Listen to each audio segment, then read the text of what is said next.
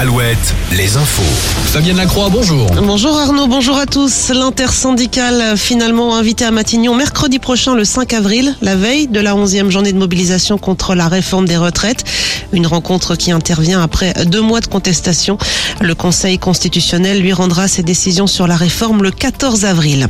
Les opposants eux, sont toujours mobilisés. De nouveaux blocages de ronds-points sont prévus ce matin, notamment à Tours ou à Châteaubriand. En Charente, la sortie de la base d'Intermarché à Rouler, elle a été bloquée toute la matinée d'hier. Blocage également hier du campus universitaire à La Roche-sur-Yon. Et puis à Donge, les forces de l'ordre sont intervenues hier pour lever le blocage du dépôt pétrolier.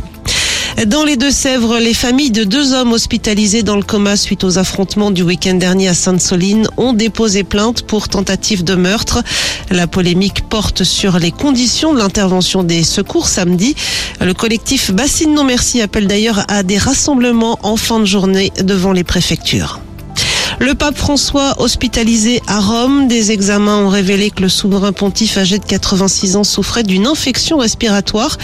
Hospitalisation qui intervient à une semaine maintenant des festivités de Pâques.